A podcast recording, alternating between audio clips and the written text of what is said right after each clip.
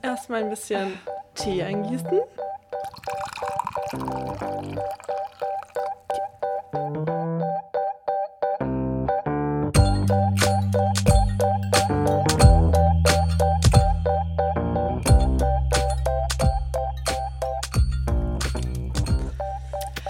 Hallo und herzlich willkommen zu einer neuen Folge über den Tassenrand. Wir sind wieder da. Ich bin Leonie. Und ich bin Clara. Genau, und hier sind wir mit einer neuen Folge und mit neuen Tees natürlich. Die Teerunde ist eröffnet. Ich hoffe, ihr habt auch alle eine schöne heiße Tasse Tee vor euch oder Kaffee oder was auch immer. Das Heißgetränk eurer Wahl. Ich habe heute ähm, Grün- und Schwarztee, eine, eine Mischung aus Grün- und Schwarztee vor mir. Ja, Clara, ich sehe dich schon lachen, Clara hat mir ähm, französischen Tee geschickt ganz süß. Ich habe mich darüber sehr gefreut. Ein kleines Überraschungspaket. Und ich freue mich natürlich immer über Tee und besonders, wenn mir liebe Menschen diesen Tee schenken. Und ja, der schmeckt mir sehr gut. Ähm, und er ist, er sieht, ähm, er ist französisch und äh, er hat auch, die Beschriftung ist französisch, darum ähm, nehme ich einfach mal an, dass es ein sehr edler Tee ist und ich, ähm, ja. Klar, alles aus Frankreich ist mega edel. Und genau, und qualitativ hochwertig, auf jeden Fall. Ja, aber auch nicht ganz billig, muss ich sagen. Und schmeckt dir denn auch gut? Ja, voll. Ja. Richtig gut. Ja. Mir schmeckt ja auch richtig gut. Übrigens bei 80 Grad aufgießen, habe ich jetzt gelernt, steht auf der Verpackung. Habe ich einfach immer nicht gelesen. War ja auch auf Französisch die 80. genau. Ja, und was hast du denn für einen Tee dabei? Ich habe von der gleichen Teemarke ähm, einen Tee, den ich mir gekauft habe. Ähm, ich versuche jetzt eine Überleitung von meinem Tee zum Thema zu finden. Das ist nämlich ein zum Chai-Tee. Thema. Zum Thema. Ähm, der hat auch noch ein Adjektiv davor. Und an welche Nation denken wir denn, wenn wir an Tee denken? Wenn wir eher so europäisch denken. Ähm, an Großbritannien vielleicht? Genau. Mhm. Und was war Großbritannien früher mal? Ein ähm, Imperium? Genau. Was ist, und was ist das Adjektiv zu meinem Chai-Tee? Das Adjektiv zu deinem Chai-Tee? der, der Tee heißt ähm, Imperial Chai oder Chai Imperial, ich weiß nicht genau. Ähm, bisschen weird, okay. ich weiß nicht genau. Ich trinke einen ähm, imperialen Chai-Tee, aber an was denken wir denn noch, wenn wir an das britische Imperium denken und das, was die in anderen, in ihren Kolonien gebaut haben? Etwa eine Bahn? okay, wow. Etwa ein Schienennetz? Längste Überleitung der Welt. Hier schneiden wir alles raus. Wisst ihr, wisst ihr, was sich auf Überleitung reimt? Oberleitung. Wisst ihr, wofür man Oberleitung braucht?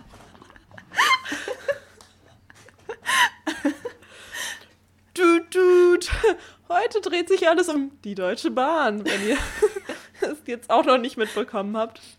Ähm, und wenn ihr den Titel nicht gelesen habt, dann wisst ihr auf jeden Fall jetzt Bescheid. Ja. Wir wollen ähm, uns im Laufe dieser Folge ansehen, ob äh, Andi Scheuers Masterplan Schienenverkehr auch wirklich Potenzial hat, umgesetzt zu werden. Ähm, können wir das glauben? Steht uns wirklich eine Bahnrevolution bevor? Da fragen wir uns erstmal, was ist eigentlich der jetzige Zustand der Bahn? Wo stehen wir gerade? Angesichts dessen will die Bahn ja zuverlässiger und pünktlicher werden. Es soll einen Deutschlandtakt geben. Die Passagierzahlen sollen sich bis 2030 verdoppeln. Strecken sollen ausgebaut werden, neu gebaut werden. Das alles bei einem momentan ähm, maroden Schienennetz und auch einem sehr stark überlasteten Netz. Ja, wie ist da die große Frage? Das klären wir für euch heute. Ja, ist der Masterplan Schienenverkehr vielleicht die erste und einzige Sache, bei der wir an die Scheuer vertrauen können? es bleibt spannend. Genau. Hm. Ja, und wir wollen starten mit unseren besten Stories, die wir beim Bahnfahren erlebt haben. Ich bin mir sicher, da habt ihr auch einige zu bieten. Darum schreibt uns da auch gerne, wenn ihr da mal ähm, bisschen außergewöhnliche, unglaubliche Dinge erlebt habt. Wir können auf jeden Fall auch aus dem Nähkästchen plaudern. Bei mir war es zum Beispiel so, das war, glaube ich, 2016, da bin ich mit einer Freundin nach Magdeburg gefahren von meiner Heimat aus, also Südwesten. Und ähm, wir haben uns gedacht, hey, so ICEs sind schon ziemlich teuer. Wir nehmen einfach das Quer durchs Land-Ticket und damit kann man nur mit Regionalbahnen fahren. Und ähm, ja, es war ein heißer Sommertag. Natürlich sind die Klimaanlagen, ausgefallen. Und ähm, nicht nur die Klimaanlage fiel aus, sondern auch die Züge. Und dann standen wir irgendwann in Erfurt und es ging nicht weiter, weil es erst hieß, ja, der Zug hat 60 Minuten Verspätung, 80 Minuten, 120, 200 Minuten und dann fiel er komplett aus. Wir haben es auf jeden Fall irgendwann noch nach Magdeburg geschafft, nach 17 Stunden um ja. Was? Nach 17, 17 Stunden. Stunden. Wir waren dann irgendwann um eins oder so in unserer Unterkunft. Ähm, ja, das war auf jeden Fall ähm, ein wilder Ritt, sag ich jetzt mal. Mit vielen psychischen oh Höhen und Tiefen, weil wir uns zwischendurch nicht sicher waren, ob wir überhaupt irgendwo ankommen. Ja, war traumatisch. Seither habe ich nie mehr das Quer Land-Ticket ähm, genutzt. Aus nachvollziehbaren Gründen, würde ich mal meinen. Was hast du denn so erlebt, Clara? Boah, ich, ich habe ja, ich habe vorhin vor der Aufnahme gesagt, ich habe vergessen, mir eine Horrorstory zu überlegen. ich glaube, ich habe vieles verdrängt, ähm, schon viele negative Erfahrungen. Äh, ich habe, glaube ich, eher so viele kleine negative Erfahrungen gemacht. Mal hier irgendwie den Anschlusszug verpasst. Ähm, teilweise kann ich es auch nicht auf die Bahn schieben. Habe mal in Tübingen 6 Uhr morgens einen Zug nach Berlin verpasst. War meine eigene Schuld, war einfach zu spät am Bahngleis. Oh nein. Oder äh, ich bin mal ohne Ticket gefahren mit Freundin aus Versehen. Habe erstmal geheult, als die Kontrolleurin kam. Das war nicht unsere Absicht. Sowas. Ähm, also teilweise lag es auch wirklich nicht an der Bahn bei mir. Als Beispiel dafür, neulich bin ich ähm, mit meinem Bruder zu meiner Omi gefahren und ich meine, man, es war vielleicht auch meine eigene Schuld, weil ich habe acht Minuten Umsteigezeit gebucht zweimal und es war schon in Karlsruhe richtig, richtig knapp. Und wir sind schon gerannt wie sonst was. Aber dann ist der Zug dort auch einfach wieder zu spät losgefahren. Und dann mussten wir in Stuttgart nochmal umsteigen. Und hatten irgendwie so zwei Minuten Umsteigezeit, aber mussten über den gesamten Bahnhof rennen, von irgendwie Gleis 4 zu Gleis 16, mit äh, Maske, oh mein Bruder mit FFP2-Maske und richtig viel Gepäck. Ach, ich nur mit normaler Maske und ein bisschen weniger Gepäck. Und ich habe also, mein Bruder hatte, glaube ich, erst mal eine halbe Stunde lang danach so Atemprobleme. Und es wäre auch wirklich so, wenn wir zehn Sekunden, zehn Sekunden langsamer gewesen wären, hätten wir den Zug nicht mehr bekommen. Oh Gott. Es, es, ähm, man darf einfach nicht ähm, darauf sich darauf verlassen, dass, äh, ja, dass man in acht Minuten gut umsteigen kann, aber ich werde nicht daraus lernen, weil ich werde natürlich trotzdem versuchen, immer möglichst, möglichst schnell irgendwo anzukommen, möglichst knappe Verbindungen zu buchen. Ja, man möchte dann halt auch nicht eine Dreiviertelstunde irgendwie am Bahngleis stehen. Das ist dann ja. halt auch, ja, oh, das klingt auch hart. Oh, da hatte ich auch vor kurzem oh, wieder so einen Moment. Ich habe eine Freundin besucht und dann habe ich so gedacht, ah, ich nehme nicht den spätesten Zug, sondern den zweitspätesten. Und es war so irgendwo in Potsdam, so am Arsch der Welt. Es war so ein kleiner, gruseliger Bahnhof. Und dann standen wir da und ich dachte, der Zug käme später, als er dann kam. Er war dann direkt da, als wir am Bahngleis waren.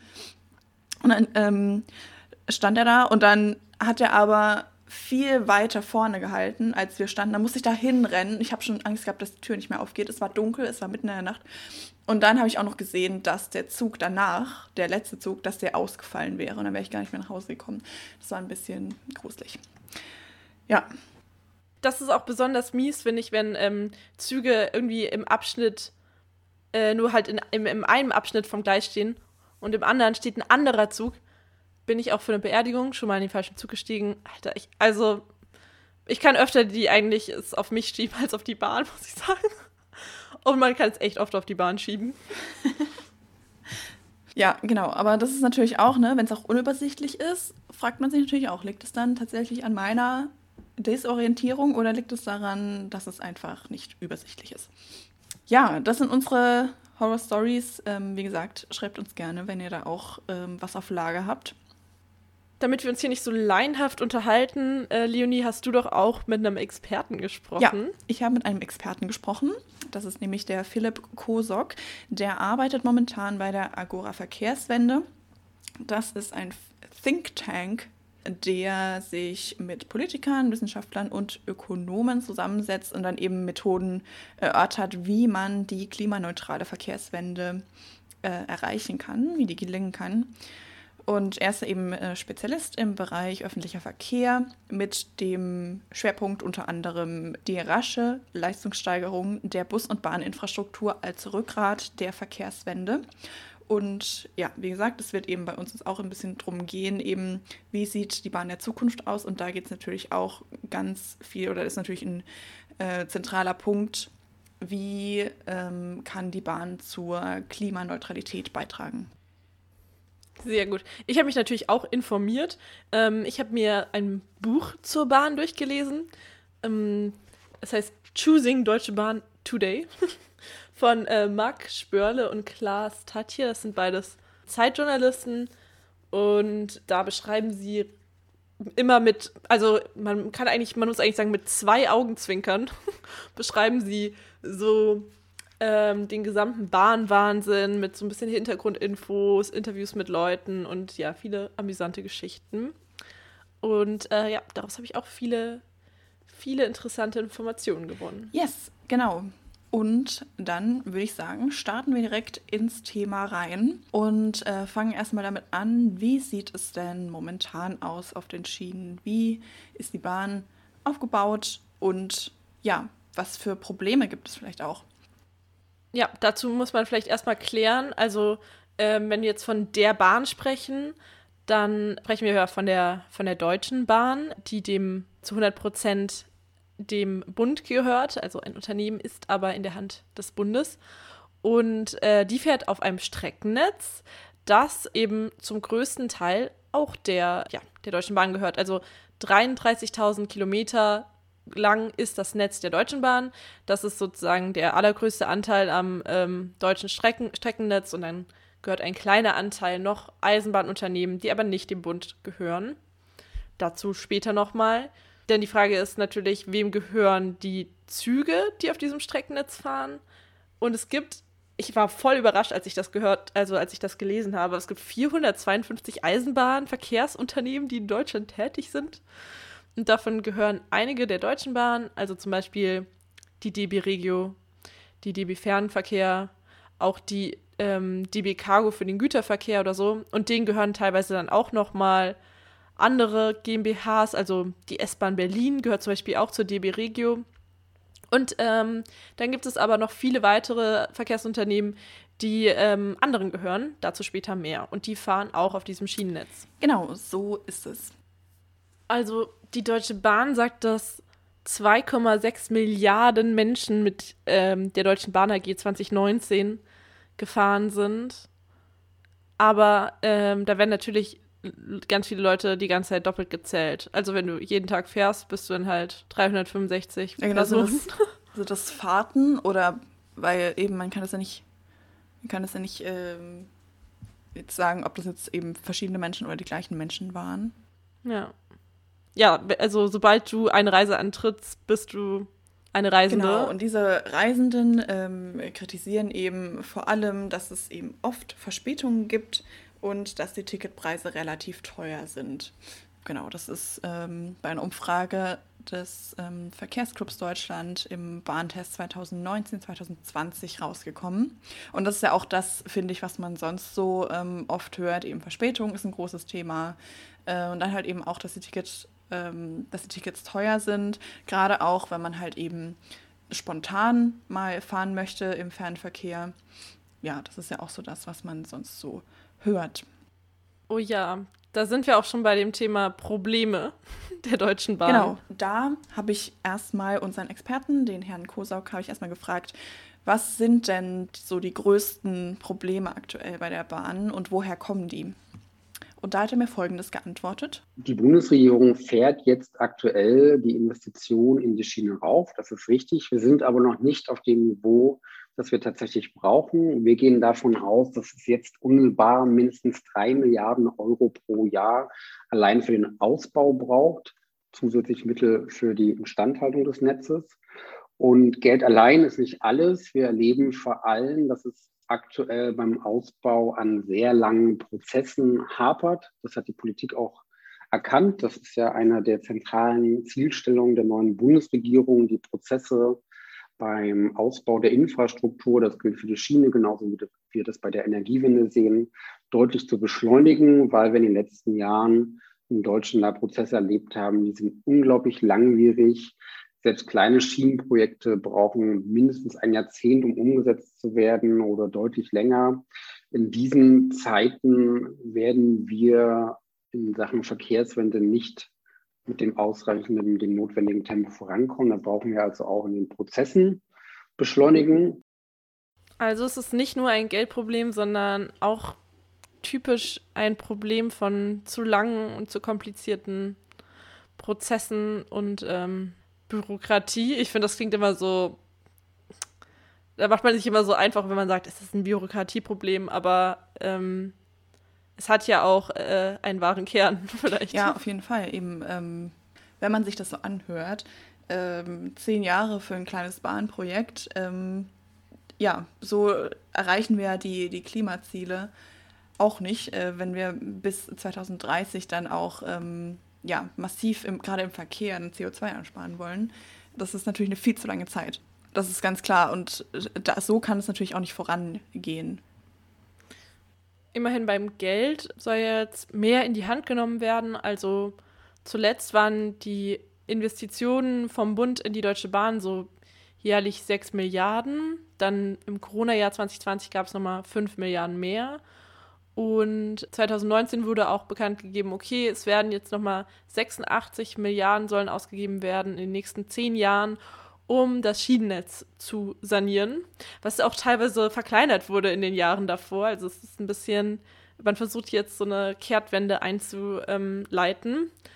Aber der nächste Punkt ist jetzt halt, wie kann dieses Geld dann auch wirklich verwendet werden und wie können daraus dann wirklich auch Veränderungen entstehen. Also man muss auch dazu sagen, also diese Spritze ist auch auf jeden Fall sehr notwendig von diesen 86 Milliarden, weil einfach in den letzten Jahren die Bahn, ähm, ich sag mal, vernachlässigt wurde oder eben, ja, viele sagen kaputt gespart.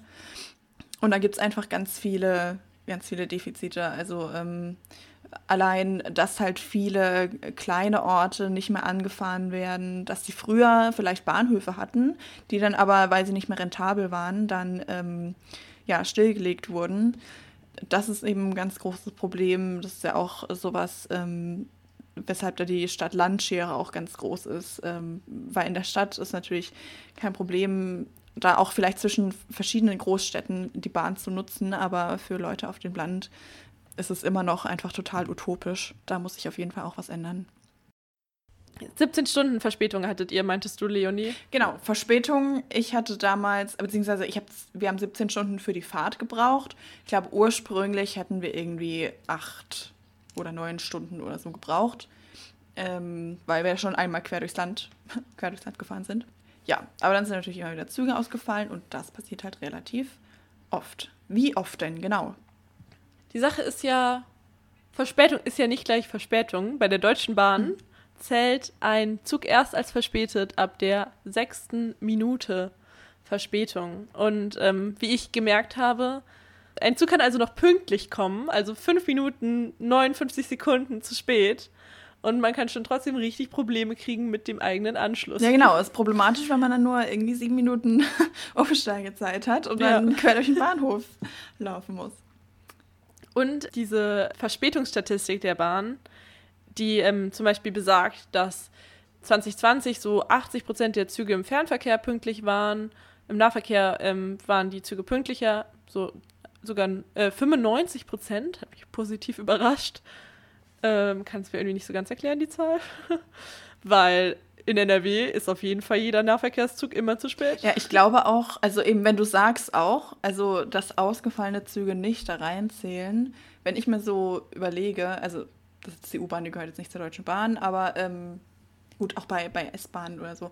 Ähm, da passiert es schon mal öfter, dass es dann heißt, ja, der nächste Zug, der fällt aus. Und dann wird halt der Bahnhof richtig voll und dann sind halt beim nächsten Zug, der dann kommt, da ne, ist dann der Zug komplett ähm, voll mit Menschen. Also ähm, das ist ja dann auch eigentlich eine hundertprozentige Verspätung, aber wenn es halt nicht reinzählt, dann ja, das ist natürlich positiv für die Statistiken, würde ich mal sagen. Ja, genau. Ausgefallene Züge, die zählen da eben nicht rein, weil die ja unendlich viel verspätet ja, werden. Ja, krass. Und äh, dieses Problem der fehlenden Pünktlichkeit, die ähm, soll das Lagezentrum Pünktlichkeit der DB Netz lösen. Also das wurde 2018 gegründet. Das heißt, äh, da befassen sich auch gerade Leute damit, wie man sozusagen diesen Ablauf optimieren kann. Aber je überlasteter das Streckennetz ist, desto schwieriger ist das natürlich, weil dann eben schon eine hängende Tür dazu führen kann, dass mehrere Züge Verspätung mhm, haben. Ja. Dann kommen wir zu einem meiner Lieblingsthemen ähm, der Deutschen Bahn, nämlich Internet im Zug, WLAN. ja, das ist schwierig heutzutage auch noch. Ich weiß nicht, was du da für ähm, Erfahrungen gemacht hast, Leonie. Also, weil ich finde, es ist halt so 50-50. Äh, manchmal funktioniert das und ähm, manchmal kann man sich halt einen Hotspot machen oder dann eben nicht ähm, arbeiten. Ich habe auch schon die Erfahrung gemacht, dass ich auf einer Sechs-Stunden-Fahrt ähm, auf einmal am Anfang Durchsage gehört habe, ja, das WLAN fällt jetzt aus. Aber ich muss dazu sagen, so öffentliche WLAN-Verbindungen ähm, sind ja eigentlich eh nicht so mega gut, so mhm. äh, informationsdatenschutztechnisch. Ähm, darum nutze ich das auch nicht so unbedingt so ah, oft. Soweit denke ich nicht. Also ich möchte es schon äh, eigentlich gerne immer nutzen. Also, und ich wünsche mir auch noch mehr WLAN, auch in ICs oder es gibt ja ein paar Regios, die haben das auch, aber ähm, so, also dass das Standard ist, ist ja eigentlich nur in ICs. Und äh, da ist das Problem, aber gar nicht so sehr die Deutsche Bahn. Oft funktioniert das WLAN ja auch einfach nicht, obwohl es jetzt nicht offiziell kaputt ist oder so, sondern dass der Netzausbau entlang der Bahnstrecken so schlecht ist. Also da kann die Deutsche Bahn halt gar nicht so viel machen, weil die haben irgendwie im ICE auch ähm, Router, ähm, LTI-Modems, die haben Glasfaserkabel äh, im Wagen zu, also WLAN-Access Points. Aber ähm, wenn halt entlang der Bahnstrecke nur Edge-Empfang äh, ist oder gar kein Netz teilweise, dann kennen wir auch, kann man ja noch nicht mal telefonieren teilweise im Zug. Also in Baden-Württemberg zum Beispiel habe ich es sehr, sehr oft erlebt, dass man einfach noch nicht mal telefonieren konnte, weil es keinen Empfang gibt auf der Strecke. Und wenn es dann einen gibt, dann ist das Netz extrem überlastet, damit dass da gerade so 400 bis 800 Leute in ICE-Geschwindigkeit durchrasen und plötzlich alle mit ihren Laptops und Smartphones schnell ins Internet ja, gut. wollen. Ähm, der Netzausbau in Deutschland ist, glaube ich, auch nochmal ein eigenes Thema. Da könnte man eine eigene Folge drüber machen. Ja, da kann natürlich die Bahn mhm. jetzt nicht so viel dafür. Das ist halt ja. einfach Internet in Deutschland. Es ist teuer und schlecht. Genau. Bis äh, 2024 sollen alle wichtigen, nee, bis 2022 sollen alle wichtigen ähm, Schienenwege mit Mobilfunk versorgt werden, dass man dann auch telefonieren kann. Und bis 2024 alle. Aber ähm, ich glaube, solche Ziele, die ähm, standen schon öfter mal fest und werden halt einfach oft nach hinten verschoben, wenn man sie einfach nicht erreicht. Also müssen wir noch ein bisschen ja, skeptisch genau, bleiben. Genau, weil es halt auch darauf ankommt, ähm, ja, wie der Netzausbau generell in Deutschland dann auch vorankommt. Dann finde ich, dass die Bahn extrem offensiv mit ihrem, also seit neuestem, mit so ihrem mit ihrer grünen Identität wirbt. 100% Ökostrom, Deutschlands schnellster Klimaschützer und all sowas. Oder kennst du diese Plakate irgendwie so, ähm, irgendwie so ein Bild so von nach Wien und dann so mit dem ICE nach Wien, minus 96% CO2 ah, oder krass. sowas. Nee, habe ich jetzt auch nicht so drauf geachtet, aber ähm, klar, das natürlich, damit können sie natürlich gut werben. Aber du hast dir mal angeschaut, auch ob das tatsächlich stimmt, ne? Ob die tatsächlich so grün sind, wie sie tun. Ja, also ich habe jetzt mal zur Verdeutlichung ein Beispiel auch aus dem Buch von Spörle und Tatje genommen. Äh, wenn man jetzt einen Inlandsflug hat von Köln nach Berlin, dann würde das 89 Kilogramm CO2 in die Luft stoßen. Und das ist sechsmal so viel wie mit der Bahn, wie wenn man die gleiche Strecke mit der Bahn fahren würde. Selbst bei aktuellem Strommix. Denn im Moment fährt auch die Bahn teilweise noch mit Kohlestrom.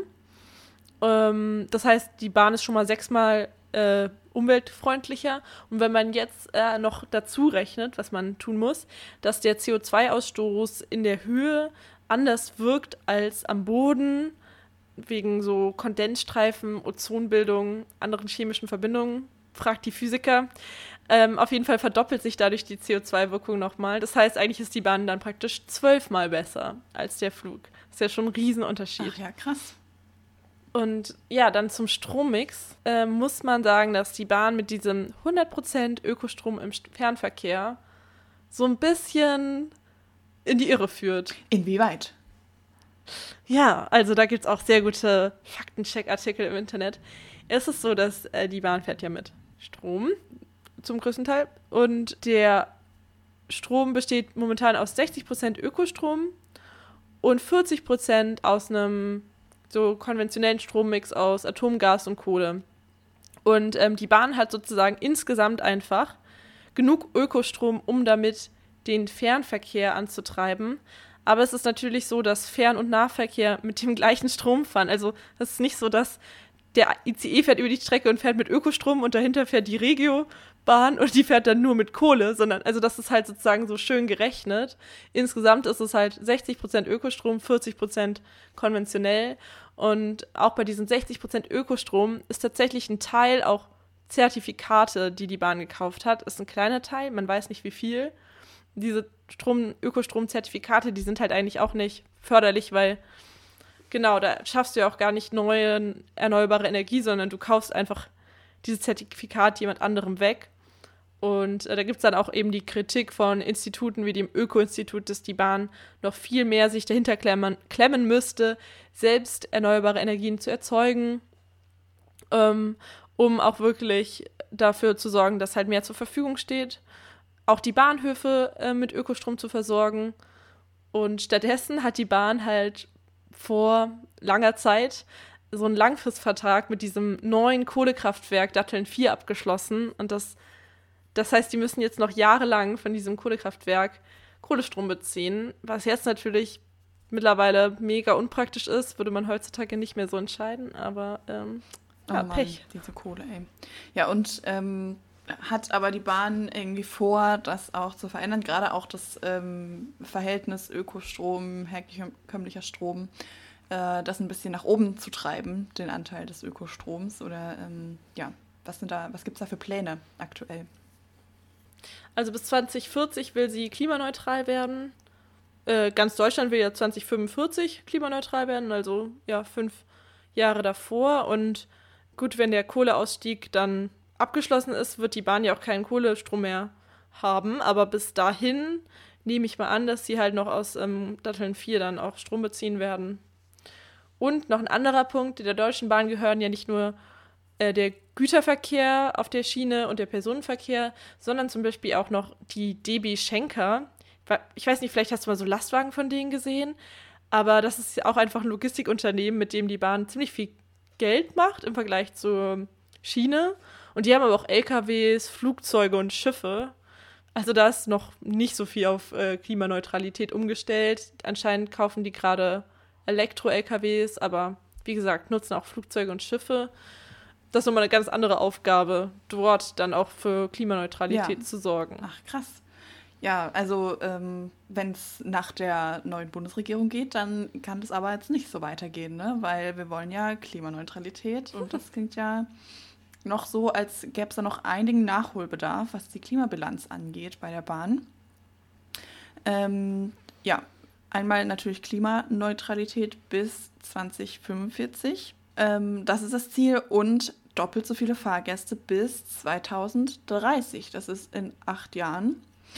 Das genau steht so im Koalitionsvertrag.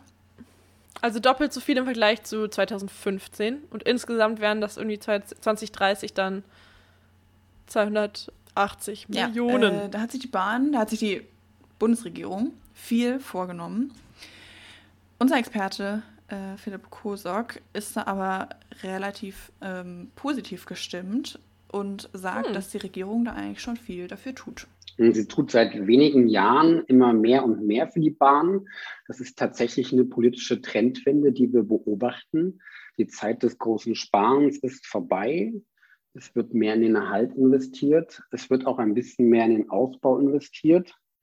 Wir sehen, dass aktuell das Tempo bei den Investitionen in den Ausbau des Skinetzes noch nicht das ist, was wir brauchen. Nicht das Tempo ist, was wir brauchen, um die Klimaziele im Verkehr vor allem zu erreichen. Und noch nicht das Tempo ist, was wir brauchen, um das, was den Fahrgästen versprochen ist, bis 2030 zu erreichen. Okay, Tempo, Tempo, Tempo habe ich davon jetzt mitgenommen. Genau, also wie er schon gesagt hat, Erhalt und Ausbau, da wird eigentlich schon viel gemacht, aber wie so oft bei Klimathemen es ist schon besser geworden, aber es ist noch nicht gut genug.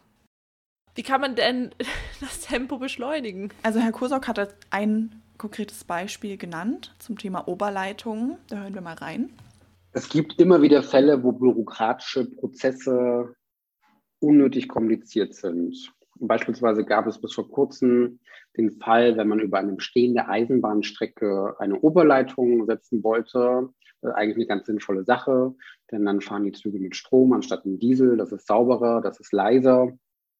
Das verändert überhaupt nicht groß das Bild dieser Infrastruktur. Und trotzdem hat so eine kleine Verbesserungsmaßnahme gleich dazu geführt, dass man ein sehr aufwendiges Verfahren, äh, wie man das eigentlich beim Neubau von Infrastruktur sonst nur machen musste, immer machen musste. Vor kurzem hat die Bundesregierung da, fand ich, eine sehr sinnvolle Änderung gemacht, die bei solchen kleinen Eingriffen, wie beispielsweise das Hängen einer Oberleitung, die Verfahren deutlich verkürzt. Das ist natürlich nur ein kleiner Aspekt, aber ähm, ne, es kommt ja auch auf die kleinen Schritte an, dass man sich eben ähm, diese ganzen Prozesse anschaut und schaut, okay, wo kann man jetzt da was verbessern und ähm, wie kann man es vielleicht auch einfacher machen, dass da was verbessert werden kann.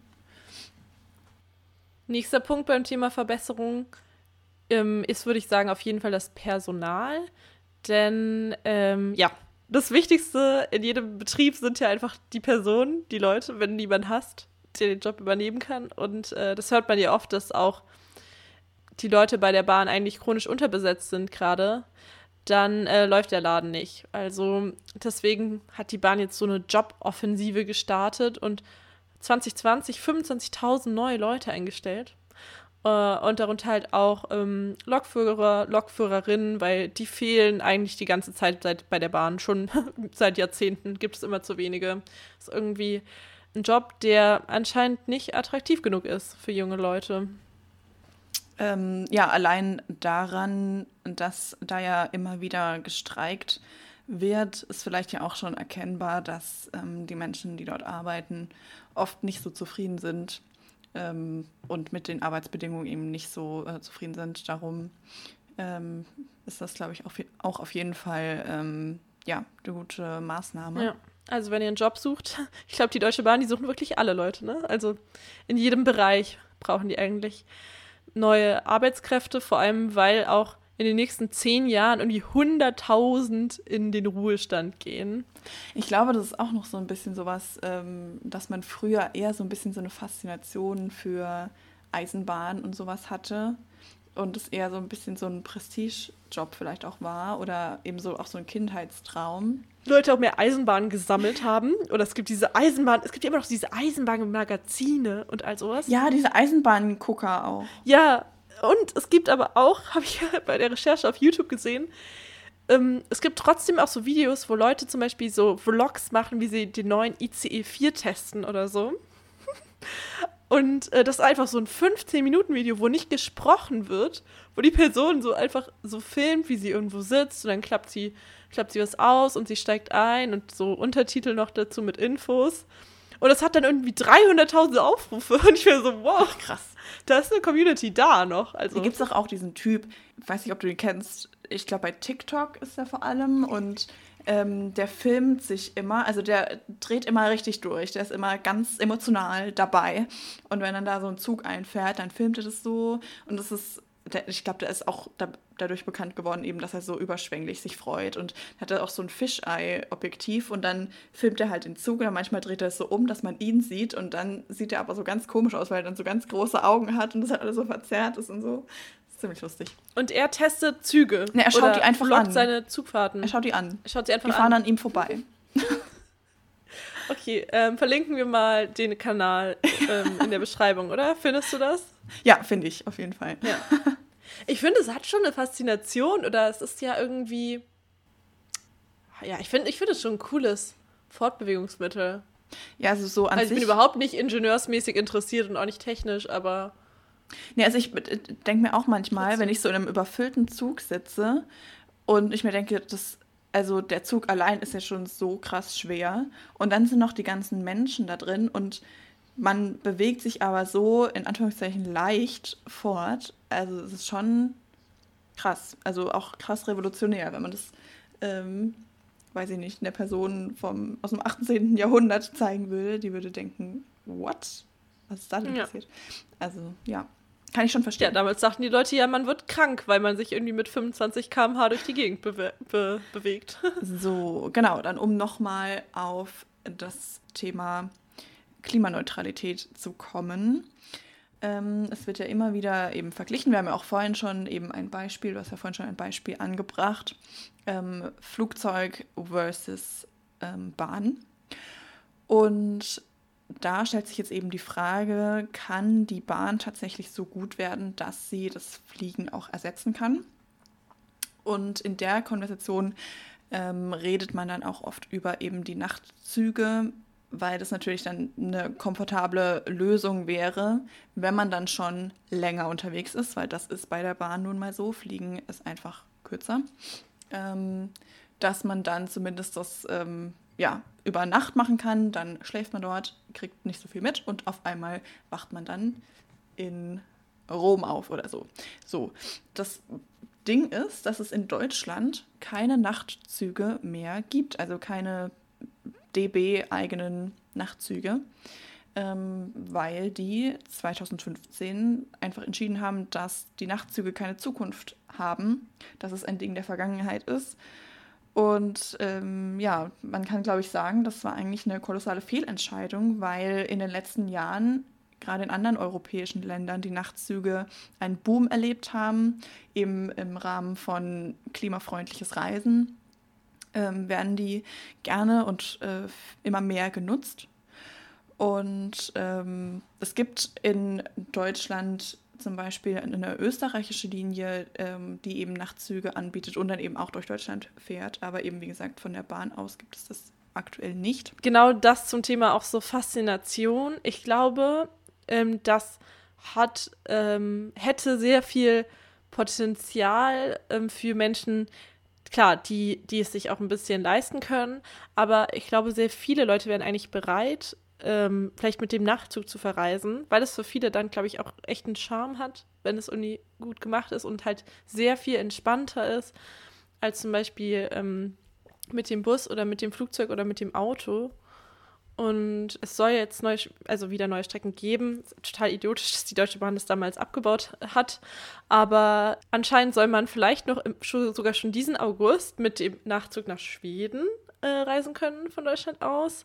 Und ja, die Strecken, die halt geplant sind für die nächsten Jahre, sind Paris-Warschau, Amsterdam-Rom, Berlin-Rom, Stockholm-München, Paris-Budapest.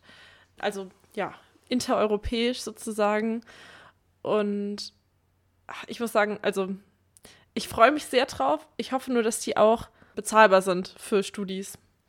Weil ich brauche keinen, also Luxus erste Klasse Nachtzug, sondern ich will einfach nur irgendwo ankommen. Meinetwegen kann auch die ganze Zeit sitzen.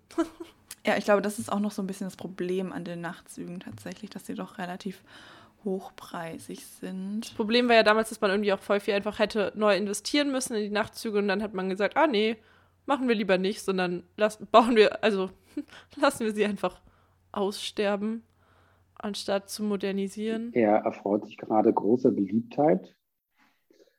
Er hat wie insgesamt im Bahnverkehr das Problem, dass das Fahren auf der Schiene für die Bahnunternehmen sehr teuer ist und dass es im Netz immer wieder Grenzen gibt, äh, sei es die Kapazität, dass man nicht überall dann und dort fahren kann, wo es die Bahnunternehmen gerne würden, weil einfach Kapazität im Netz so knapp ist. Oder das, und das ist beim Nachtzugverkehr ja besonders wichtig, dass die Übergänge zwischen den einzelnen Ländern in Europa oftmals noch sehr aufwendig und kompliziert sind, weil unterschiedliche Technologien an der Trasse zwischen den Ländern herrschen. Das ist was, wo die Europäische Union stark darauf drängt, hier zu vereinheitlichen und moderne Technologien umzusetzen. Da kommen wir auch voran. Es braucht leider eine ganze Weile Zeit. Aber er hat vor allem eine große Zukunft, weil die Menschen auch in Zukunft mobil sein wollen, quer durch Europa reisen wollen, aber zeitgleich auch klimafreundlich unterwegs sein sollen, wollen. Und da ist natürlich der Nachtzug die zeitgemäße Antwort. Philipp Kosak sagt dem Nachtzug auch eine große Zukunft voraus. Ähm, aber das fand ich auch spannend, äh, eben äh, das Problem auch äh, innereuropäisch ähm, mit den verschiedenen Technologien.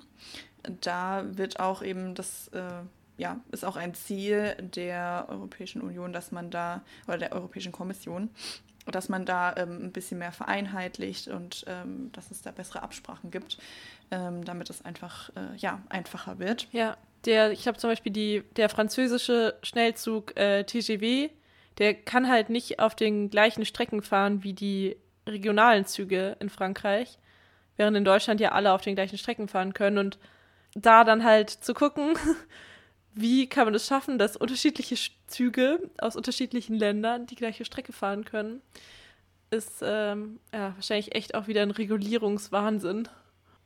Aber realistischerweise muss man ja sagen, dass jetzt die ja, Nachtzüge für viele oder auch einfach lange Zugfahrten für viele keine Alternative sind.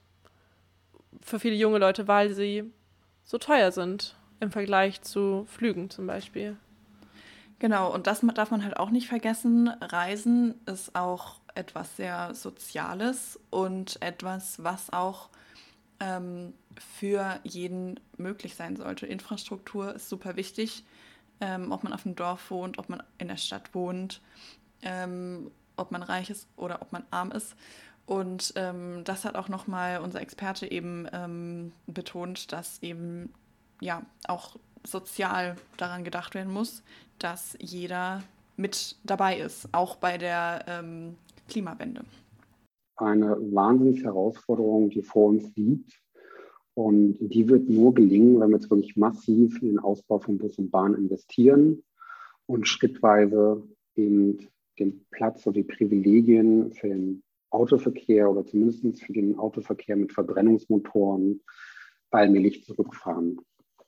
Dann äh, glaube ich, dass wir gerade noch die Zeit haben, um die Dynamik zu entfalten, um auch alle Menschen mitzunehmen. Es darf natürlich nicht passieren, dass irgendjemand auf diesem Weg abgehangen wird und sich Mobilität in Zukunft nicht mehr leisten kann. Und gerade da ist ja eigentlich die Bahn eine gute Antwort, mit der man äh, auch eine sozial und klimagerechte Mobilität für sehr viele Menschen möglich machen kann. Ja, und das gilt natürlich nicht nur für so Urlaubsfahrten äh, in andere europäische Länder, sondern voll, also im Alltag erstmal ja für den Nahverkehr, denn ohne Nahverkehr kommen die Leute auch nicht in den Fernverkehr. Und ohne Nahverkehr ähm, funktioniert halt Pendeln für viele Leute nicht äh, mit der Bahn. Und ja, die sozusagen diese ganze Alltagsmobilität hin zur Arbeit, die muss halt ähm, verfügbar sein so und bezahlbar. Ja, aber auf der anderen Seite im Nahverkehr gibt es auch mal irgendwie ähm, Jobtickets oder auch ähm, mhm. für Sozialhilfeempfänger spezielle vergünstigte Tickets. Das gibt es natürlich im Fernverkehr nicht. Stimmt. Ähm, Stimmt, im, im Nahverkehr ist vielleicht dann eher, genau, zur Arbeit pendeln ist vielleicht gar nicht Geld das Problem, sondern eher diese äh, eher dieses Komfortding oder dieses kann ich überhaupt zu der Zeit, wo ich wohin fahren muss, dahin fahren? Oder gibt es da einfach keinen Zug? Gibt es da überhaupt Schienen? Genau, der Bahnhof ist zu weit entfernt. Ich kann mein Fahrrad vielleicht nicht mitnehmen. Äh, oder ich, ich kann kein, gibt es keinen Anschlussbus, keine Anschlusstram. Ähm, also was. Genau. Also das muss auf jeden Fall eben auch mitgedacht werden, weil ähm, Klimaneutralität oder klimafreundliches Reisen ist schön und gut, aber wenn es sich am Ende niemand leisten kann, ist das natürlich auch einfach keine Option, meiner Meinung nach. Dann ja. wollen wir einmal noch ähm, drauf eingehen, weil natürlich die, das Schienennetz ähm, nicht nur von der Deutschen Bahn befahren wird, haben wir vorhin schon erwähnt, sondern es gibt natürlich auch ähm, verschiedene, auch private Eisenbahnunternehmen, zum Beispiel Flixtrain ist wahrscheinlich so das bekannteste. Ähm, ja, also auf dem Schienennetz der Deutschen Bahn, da fahren ja auch nicht bundeseigene Eisenbahnen und das können zum Beispiel solche sein, die einfach den Bundesländern gehören. Zum Beispiel die Hessische Landesbahn, die gehört dem Land Hessen. Surprise. Wow. Ähm, oder auch einfach ähm, Eisenbahngesellschaften von ausländischen Bahnunternehmen, also von der italienischen Staatsbahn oder französischen oder, ähm, keine Ahnung, in NRW Abellio ist ganz groß, das gehört eigentlich zur niederländischen ähm, Staatsbahn. Und genau, dann gibt es auch noch so private wie Flix Train. Und die müssen von der Bahn eben die Genehmigung bekommen, ihre ähm, Strecken zu nutzen und müssen so eine Art, äh, müssen so eine ähm, Schienenmaut zahlen. Genau, aber da eben so als ähm, praktisch neues Unternehmen da auch seinen Platz zu finden, ist gar nicht so einfach, hat mir ähm, der Herr Kosok verraten. Da hören wir mal rein. Es ist tatsächlich nicht so leicht, Züge gerade in größerer Anzahl zu bekommen. Äh, wenn Sie die neu vom Hersteller kaufen, dann brauchen Sie gleich mehrere Jahre Vorlauf, weil solche Züge nicht von der Stange kommen. Dann kostet das 4 Millionen Euro. Sie brauchen also erstmal einen sehr großen Kapitalvorschuss ähm, für ein Geschäft, was jetzt eigentlich nicht so ertragsreich ist. Es ist nicht so leicht, wirklich attraktive Verbindungen in dem Netz zu bekommen. Ich hatte heute schon mal gesagt, dass das Schienennetz zumindest an einigen großen Knoten ganz stark überlastet ist.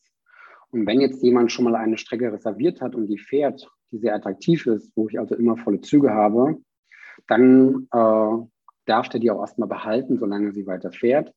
Wenn ich neu in den Markt komme, dann muss ich mir sozusagen aus den noch verbleibenden Lücken auf dem Schienennetz äh, was raussuchen. Und da ist es dann nicht so leicht, sozusagen trotzdem Verbindungen zu finden, mit denen man noch gut Geld verdienen kann. Und dann kommt hinzu, dass man in so einem Markt vor allem dann erst erfolgreich ist, wenn man eine gewisse Größe hat, wenn man ein gewisses Netz anbieten kann, wenn man eine etablierte Marke hat, wenn man eigene Vertriebskanäle hat.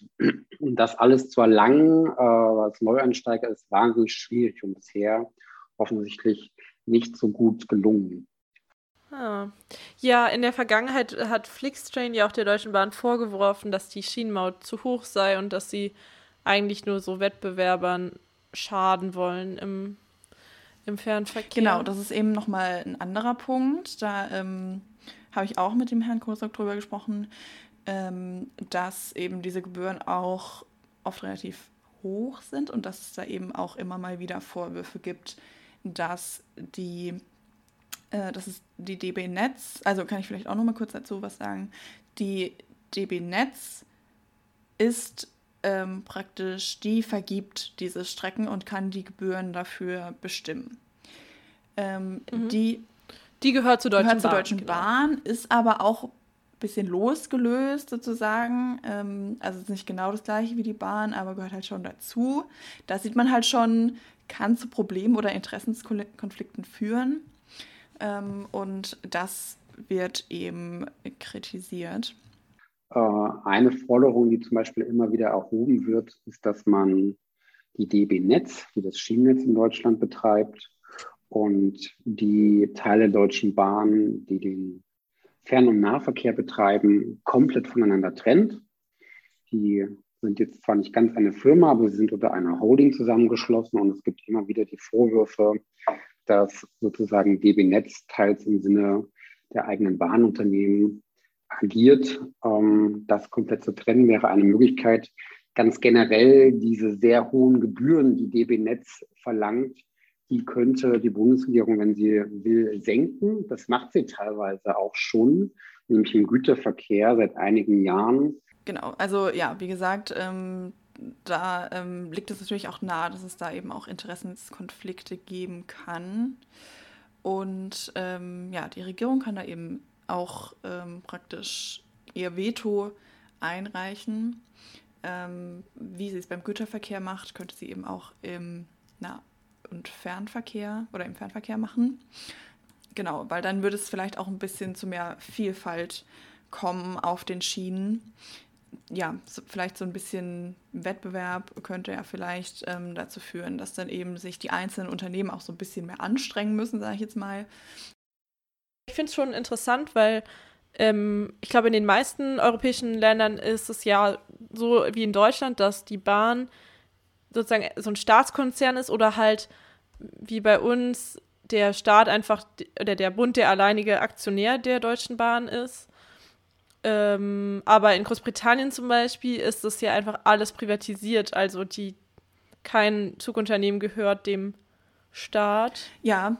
Ähm, soweit ich das verstanden habe, sondern das sind ja einfach alles private Gesellschaften, wie jetzt, so als hätten wir nur verschiedene Flix-Trains und andere Marken. Genau, ja, genau. Oder? Also ähm, das war in den 90ern, ähm, wurde es so eben privatisiert, der, der Bahnverkehr. Ähm, aber das ähm, scheint nicht so gut funktioniert zu haben. Seitdem klagen halt viele KundInnen eben um äh, über teure Ticketpreise. Ich habe zum Beispiel auch in einem Artikel gelesen, das Beispiel, wenn man eine Jahreskarte für die Strecke von London nach Brighton ähm, kaufen möchte, dann zahlt man dafür fast 5000 Euro dafür. Finde ich schon ziemlich krass, weil ja. die Bahncard 100 ähm, in Deutschland, mit der man ja überall in Deutschland fahren kann, die kostet ja ungefähr so viel. Ähm, vielleicht mal so zum Vergleich. Und es gibt auch oft Zugausfälle ähm, und so weiter. Aber es ist jetzt so, seit Corona, das hat halt die privaten Unternehmen in, in Großbritannien ziemlich umgehauen, weil halt nicht mehr so viele ähm, Leute mit der Bahn gefahren sind und ja auch nicht mehr fahren durften. Man konnte ja auch weniger Leute befördern. Ähm, und da musste dann der Staat eben eingreifen. Und jetzt ist es eben so, dass diese privaten Eisenbahnunternehmen unter der Dachgesellschaft Great British Railways stehen. Also, dass sie praktisch immer noch so ihr eigenes Ding machen, aber da ist so die behütende äh, Staatshand dann doch so ähm, drüber. Also hat dann hm. scheinbar dann doch nicht so funktioniert. Ja, ich glaube, es wird auch häufiger als ähm, Beispiel dafür genommen, dass diese ähm, ja, Privatisierung dann eben äh, doch nicht dazu führt, dass das Angebot wirklich besser ist, dass es zugänglicher ist, dass es günstiger ist. Ähm, und es ist einfach so ein wichtiger infrastruktureller Punkt ähm, für ein Land, den man vielleicht nicht dem freien Markt überlassen sollte, dann, den man einfach als Staat zumindest sozusagen die Basis bereitstellen sollte. Und dann kann man genau ja immer noch darüber diskutieren, ob, wie, äh, wie offen das jetzt sein sollte für private Anbieter wie Flixtrain oder andere. Aber vielleicht gibt es ja auch noch positivere Beispiele für das Bahngame. Auf jeden Fall, genau. Weil ähm, ich habe unseren Experten auch noch gefragt, gibt es denn ein Land in Europa, das eine Vorreiterrolle einnimmt, äh, einnimmt, ähm, wo wir uns vielleicht dran orientieren können auch? Und da meinte er, ja, das ist die Schweiz. Das Bahnland Nummer eins ist die Schweiz unangefochten. In der Schweiz gibt es, und darauf können wir, glaube ich, in Deutschland wirklich neidisch sein, oder ich wäre froh, wenn wir das mal hätten, so eine echte Kultur, die da heißt Schiene vor Straße. Das Wichtigste ist immer erstmal, dass man mit der Bahn gut angebunden ist und dass die Bahn pünktlich und zuverlässig ist. Und da wird dann auch nicht am Geld gespart. Erst danach kümmert man sich sozusagen darum, dass die Menschen auch alle auf der Straße gut vorankommen. Das ist also eine komplett gegensätzliche Kultur zu Deutschland und die haben die Schweizer schon seit Jahrzehnten. Und das führt dazu, dass sie eines der dichtesten Schienennetze der Welt haben, dass selbst kleinste Orte meist gut auf der Bahn erreichbar sind, dass zwischen den Schweizer Städten wir mindestens einen 30-Minuten-Takt im Fernverkehr haben dass die Schweizer Bahn eine wahnsinnig hohe Pünktlichkeit hat, weil eben auch das Schienennetz so modern und gut ausgebaut ist. Und äh, das führt am Ende dazu, dass die Schweizer in ihrem deutlich kleineren Land doppelt so viele Kilometer mit der Bahn zurücklegen, wie in Deutschland die Menschen das heute tun. Also es schlägt sich am Ende diese langjährige Investition in die Schiene wirklich in einem Mobilitätsverhalten nieder, in dem die Menschen wirklich sehr viel mehr auch mit der Bahn unterwegs sind, sehr viel zufriedener mit der Bahn unterwegs sind. Also die Schweiz ist tatsächlich das Vorbild, äh, an dem sich Deutschland orientieren kann. Ja, das Ach. klingt. das klingt richtig schön. Ja, das klingt doch wie das Schlafenland für ja. Bahnreisen. Und von den zwei Tagen, die ich über in der Schweiz verbracht habe, kann ich es auch genauso bestätigen. Jeder kleinste Ort hat eine super Bahnverbindung. Alles ist schön sauber und pünktlich und ähm, gut erreichbar.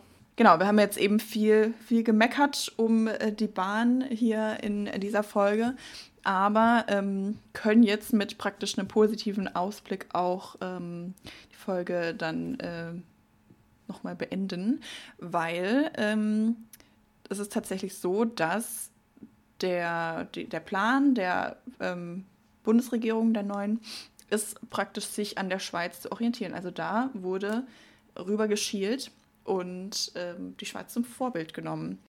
Merkt man spätestens daran, dass das Planungsbüro, das hier im Auftrag der Bundesregierung einen Großteil dieses Deutschlandtaktes entworfen hat, dasselbe Planungsbüro ist aus der Schweiz, was auch damals für die Schweiz das dortige Bahnnetzkonzept entworfen hat. Also ganz klar hier ein Fall von kopiert, aber in dem Fall, finde ich, darf man gerne und gut kopieren.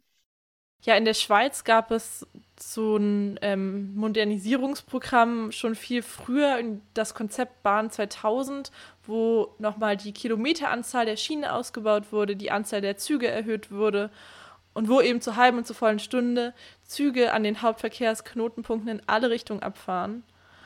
Und ähm, Herr Kosok meinte ja auch, gut, das kostet dann halt auch.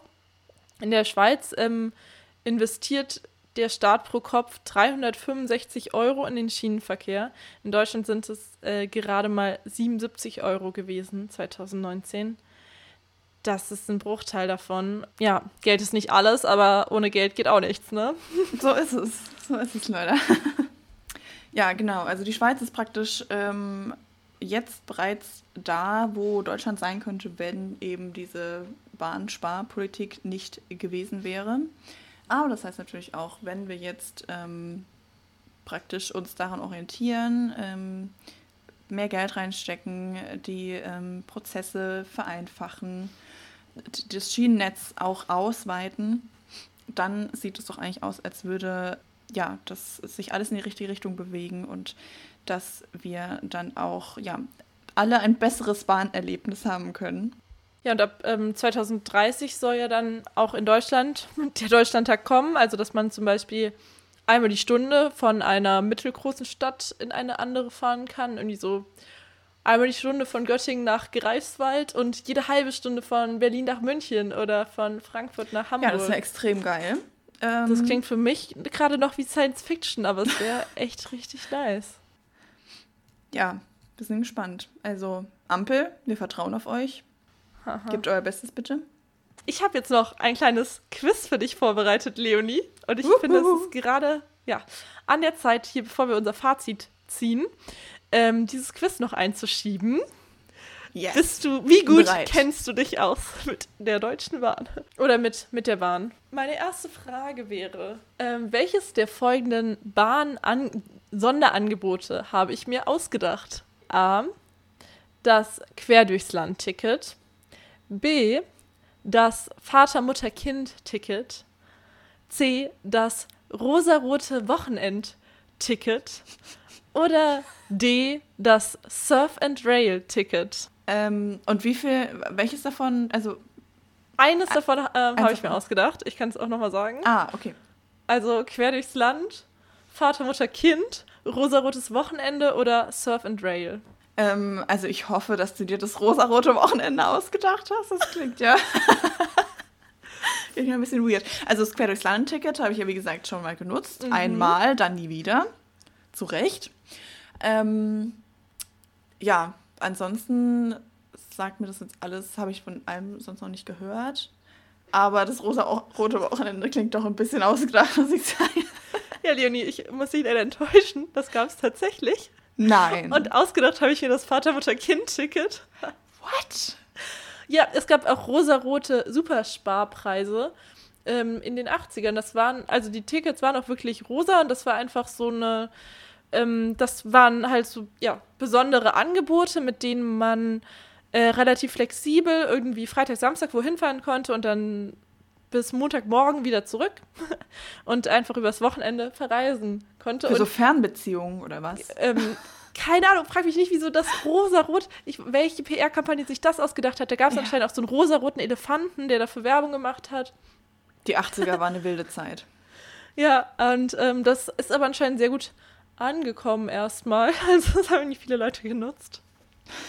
Diese rosaroten Tickets.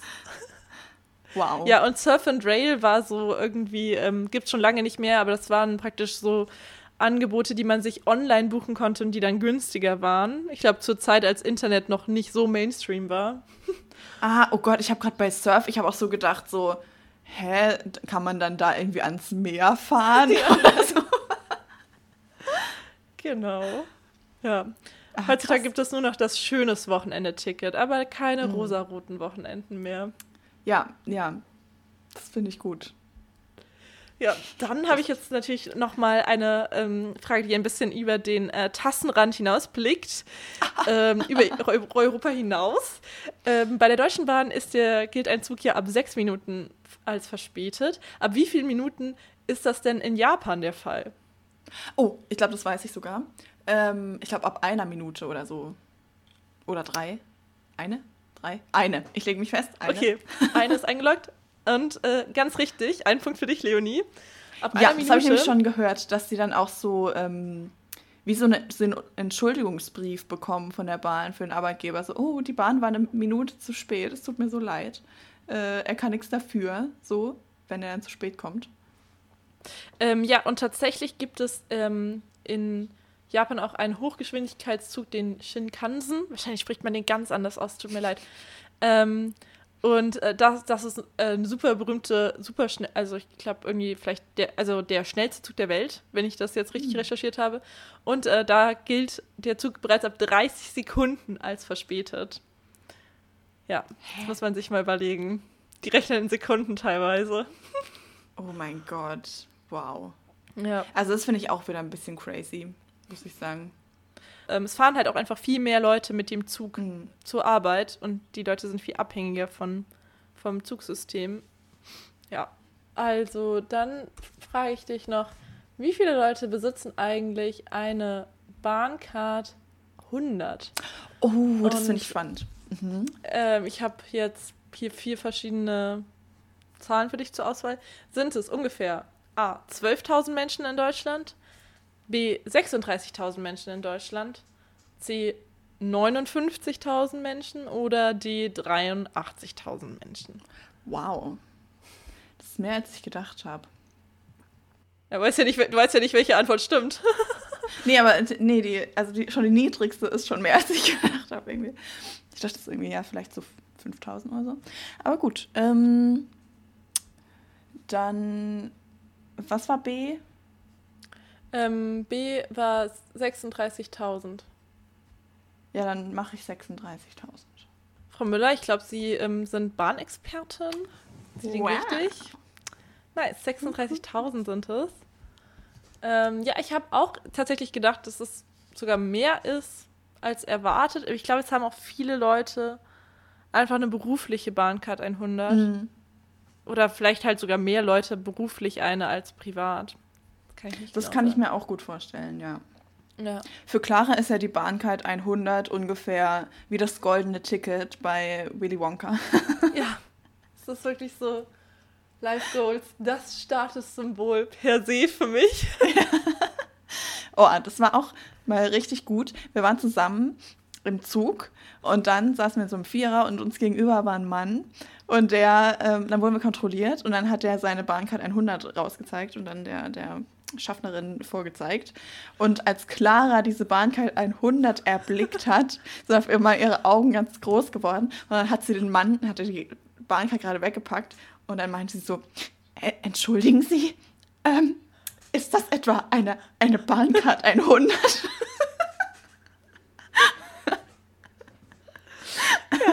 und hat sich dann mit dem Mann über die Bahncard 100 unterhalten. Das fand ich sehr lustig. So spricht man Leute im Zug an, ne? Ja. Jetzt sind Das sie habe ich, das verheiratet. hab ich schon mehrmals gemacht, muss ich leider sagen. Ich bereue nichts. Nein, nein, auf keinen Fall. Ja. Wie cool ist es denn, wenn du einfach so, so eine Karte zeigst? So, hier, ich habe kein Ticket, ich habe einfach nur diese Karte. Ja. Voll. Am Mhm. besten noch tätowieren lassen oder so. Okay. So ein Chip unter die Haut. Hier. Ja. In äh, der Schweiz äh, gibt es statt Bahncard 100 so ein Generalabonnement, heißt das. Ist praktisch das gleiche. Man kann ähm, damit aber, glaube ich, sogar auch in den Bussen und Bahnen fahren. Aber das haben äh, 500.000 ähm, Menschen ähm, in der Schweiz. Also Mhm. Dafür, dass halt Krass. die ja viel, viel weniger Einwohner haben. Ja, das siehst du halt, da lohnt es sich halt richtig. So, was können wir jetzt ähm, aus dieser Folge mitnehmen? Also, es braucht auf jeden Fall mehr Tempo beim Schienenausbau, bei der Elektrifizierung der Züge, ähm, bei allem, was bei der Bahn getan werden muss. Das muss einfach schneller gehen, weil wir haben nicht mehr so viel Zeit, ähm, um klimaneutral zu werden. Und ähm, was, ich, was man aber dabei halt nicht vergessen darf, dass ähm, man diese, diesen sozialen Aspekt von Mobilität mitdenken muss. Also, dass man wirklich langfristig, denke ich, langfristig so eine Art Vision braucht, wie soll denn eigentlich sozial gerechter und ökologischer Verkehr in Deutschland aussehen in, in 10 Jahren, in 20 Jahren, der vielleicht nicht kostenlos sein wird, aber bezahlbar und vor allem auch äh, verlässlich und ähm, ja, erreichbar. Und da muss, finde ich, einfach viel Geld investiert werden, weil so Mobilität ist eines der wichtigsten Dinge überhaupt, dass halt Leute zur Arbeit kommen, zu, in, zu Freizeitaktivitäten, zur Familie. Ja, das stimme ich auf jeden Fall zu. Ähm, ja, da muss noch viel getan werden, aber ich finde, es klingt auf jeden Fall alles schon mal so, als ähm, hätte die Regierung auf jeden Fall auch erkannt, was die Probleme sind und ähm, halt eben auch schon Lösungsansätze vorbereitet und äh, geplant. Ähm, also eben, ich finde, es klingt auch super sinnvoll, dass man sagt, okay, wo läuft es denn schon richtig gut? Aha, in der Schweiz. Gut, dann orientieren wir uns da mal dran. Ähm, und ähm, eben pumpen da jetzt mal ein bisschen Geld und Expertise rein und ähm, dann wird es, weil ich meine, man kann die ganze Zeit sagen, so, ja, fahrt mehr Bahn und so. Wenn es aber einfach ähm, in, im Vergleich zu anderen ähm, Mobilitätsweisen ähm, oder ja, zu anderen, zu anderen Arten sich fortzubewegen, dann einfach in, in vielen Punkten dann nicht besticht, dann ähm, ja, kann man, also ne, man muss natürlich auch als Mensch logisch dann denken, okay, was, was lohnt sich jetzt für mich, was, wo spare ich Zeit, wo ähm, bin ich günstig unterwegs und ähm, ja, man kann sich nicht, es darf nicht sein, dass man sich entscheiden muss, klimaneutral oder günstig oder so. Also Ja. ja. Es kann nicht sein, dass wir ähm, so viele sozusagen Vergünstigungen haben für motorisierten Individualverkehr, also für Autofahren, äh, Dienstwagenbesteuerung, Entfernungspauschale, dass wir für Flugverkehr, ähm, dass wir Kerosin nicht besteuern, dass wir die ganzen externen Kosten, die dabei entstehen, einfach an die Allgemeinheit weitergeben und dass irgendwie auch Autobahnen einfach als so ein Ding der Allgemeinheit gesehen werden, dabei Leu Leute, die kein Auto haben, können die gar nicht nutzen, ähm, während halt ja, der Bahnverkehr hinterherhängt. Also die Bahn muss attraktiver werden oder der ÖPNV auch. Und gleichzeitig müssen andere Dinge auch dementsprechend unattraktiver werden, beziehungsweise ja, die wahren Kosten wieder spiegeln. Und ähm, so ist es, ist es sozusagen, man muss die Alternative schaffen, man muss auch ich komme ins Labern. Ihr wisst alle, ihr wisst alle, was zu tun ist. Genau, was denkt ihr denn dazu? Wir freuen uns immer über Post von euch. Ähm, ihr könnt uns entweder per Mail schreiben an post.tassenrand.de oder wir sind auch auf Instagram. Da heißen wir tassenrand. oder wir sind auch auf Twitter. Äh, könnt ihr uns auch gerne folgen und uns gerne schreiben. Da heißen wir u-tassenrand. So. Wir führen unsere ein bisschen stiefmütterlich behandelte ähm, Kategorie wieder ein, nämlich verlinkt und zugeklickt. Genau, wir haben ja gedacht, wir machen das auf Social Media. Da haben wir es dann irgendwie nicht so ganz geschafft. Aber äh, ja, jetzt ist es wieder so wie vorher. Wir, ähm wir geben euch noch ein kleines Schmankerl mit für euren Medien Medienkonsum. Die nächsten Wochen, Leonie, du empfiehlst Queer Eye Germany. Ja, also ich habe das äh, gestern Abend, ähm, habe ich gedacht, ich schaue mal rein. Ich hatte eigentlich nicht so hohe Erwartungen, muss ich sagen. Ich dachte, es wird vielleicht ein bisschen cringe.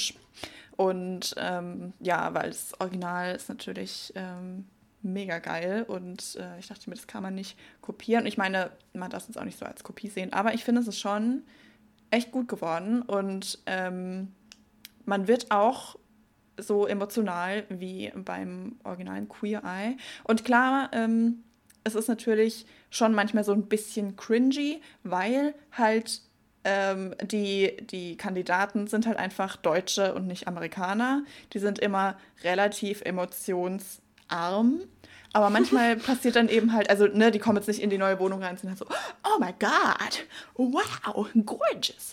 Aber ähm, ich finde, die Fab Five, die gleichen das dann immer sehr gut aus. Und dann gibt es auch immer wieder in jeder Folge so einen Moment, wo dann so der Knoten bei der Person platzt. Und dann merkt man so, die ist zwar so ein bisschen zurückgehaltend, aber da bewegt sich trotzdem was in ihr. Und ja, ich fand es auf jeden Fall sehr cool. Hab direkt mal irgendwie, ich glaube, fünf Folgen hintereinander geschaut.